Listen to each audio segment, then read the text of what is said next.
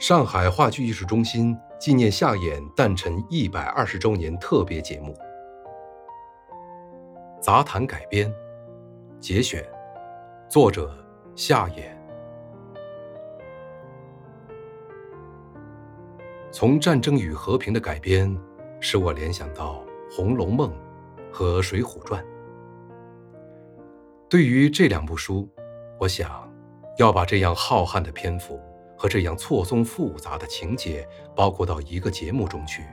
客观上似乎是不可能的。对此，我们的前辈已经摸索到了一个可行的方案，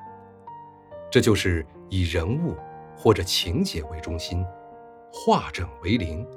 改编为可以独立而又是互相联系贯穿的本戏，或者自成段落的电影。如京剧中的五十回、宋十回，以及红楼二游等等。至于《儒林外史》和《聊斋志异》，那么原作本身就是自成段落的故事和小品的综合，改编这两部名著就属于从短篇改编的范畴了。要把六十五万言的《战争与和平》。缩编为三小时半的电影固然困难，反过来说，要把万把字甚至几千字的短篇小说改编为戏剧电影，也就很不容易。前者是满桌珍馐，任你选用；后者则是要你从拔萃提炼和结晶了的微量不多的精华中间去体会作品的精神实质。同时，还因为要把它从一种艺术样式改写成为另一种艺术样式，所以就必须要在不伤害原作的主题思想和原有风格的原则之下，通过更多的动作、形象，有时还不得不加以扩大、稀释和填补，来使它成为主要通过形象和诉诸视觉、听觉的形式。割爱。不然吃力不讨好，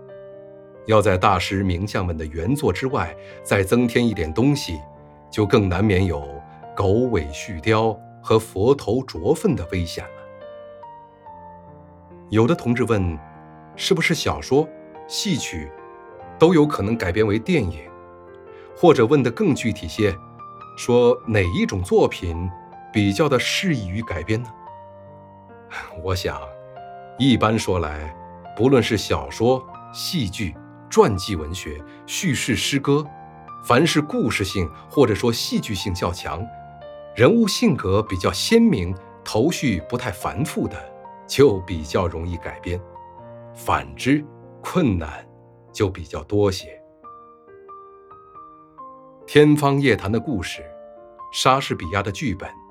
莫泊桑的短篇小说，都是改编的很频繁的。契诃夫的小说、戏剧，有的容易改编，有的就比较困难。至于我们中国的古典作品，除小说外，如《长恨歌》《孔雀东南飞》《琵琶行》等等，都是比较适合于改编的。一九五七年